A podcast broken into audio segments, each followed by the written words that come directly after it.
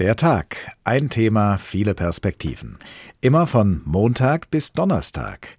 Aber auch heute, am Freitag, haben wir etwas für Sie, und zwar Studio Komplex. Auch hier wird ein Thema aus vielen Blickwinkeln beleuchtet.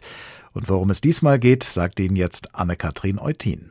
Wer just in diesem Moment entweder in einen Spiegel oder nach rechts und links eine andere Person anschaut, der wird jemanden erblicken, der schon illegale Drogen konsumiert hat. Rein statistisch. Mindestens jeder Dritte in Deutschland hat mal gekifft, gekokst, Pillen geschmissen, etc. pp. Wenn illegale Drogen also alles andere als eine Ausnahmeerscheinung sind, dann sollten wir sie vielleicht auch so behandeln und ernsthaft darüber sprechen, ob und wie wir sie alltagstauglich machen und sie unsere Welt sogar ein bisschen besser machen können? Tun wir. Mit dem Mediziner Felix Betzler, dem Soziologen Bernd Verse, der Psychiaterin Anne Kopmann und Menschen, die aus Erfahrung sprechen.